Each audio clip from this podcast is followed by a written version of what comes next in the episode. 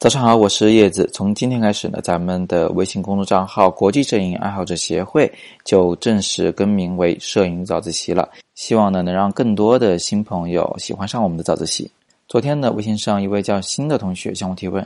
叶老师，请教，如果照片本身拍的模糊，是不是没办法再调整清楚了？”话呢，也不能说的这么绝对。如果咱们是因为快门速度太慢，然后再加上相机抖动而导致的这种抖动模糊的话呢？嗯，在 Photoshop 里面，咱们有相对应的一个啊应对方案，就是在顶部菜单里面点击滤镜两个字，然后再往下走，见到锐化两个字，在右边的第三级菜单里面找到防抖两个字，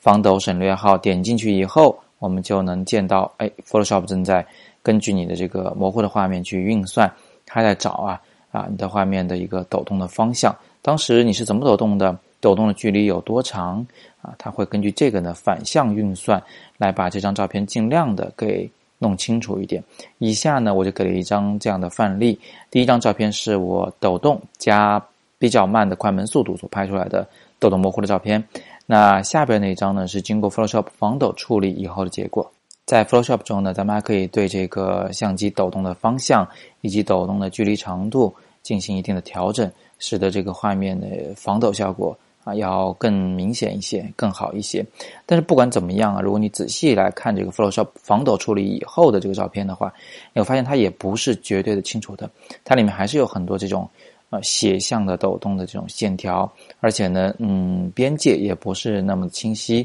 而在照片的四周的这个边缘部分呢，有着比较明显的失真问题。所以啊，Photoshop 虽然能给我们一定的防抖处理，但它毕竟不能还原到你的现场一次拍清楚的那么完美的程度。另外一种情况呢，就是如果你是因为对焦的失误而引起的画面模糊的话，那么在 Photoshop 中呢，相应的要使用 USM 锐化的那一个功能。只不过呢，这种锐化呢，就只能处理极小范围内的对焦失误。如果你有很严重的对焦失误导致的模糊，Photoshop 是无能为力的。总之啊，后期处理呢并不是万能的，有许多前期拍摄中的失误的问题，在后期处理中都没有办法去拯救它。这并不是说后期处理不重要，而是说我们不要过度的依赖后期处理。摄影的基本功还是非常重要的。好了，咱们的微信公众账号虽然更名了，但是依然是每天早上六点半，摄影早自习不见不散。我们也依然欢迎大家把早自习的内容转发到朋友圈，推荐给更多喜欢摄影的朋友们。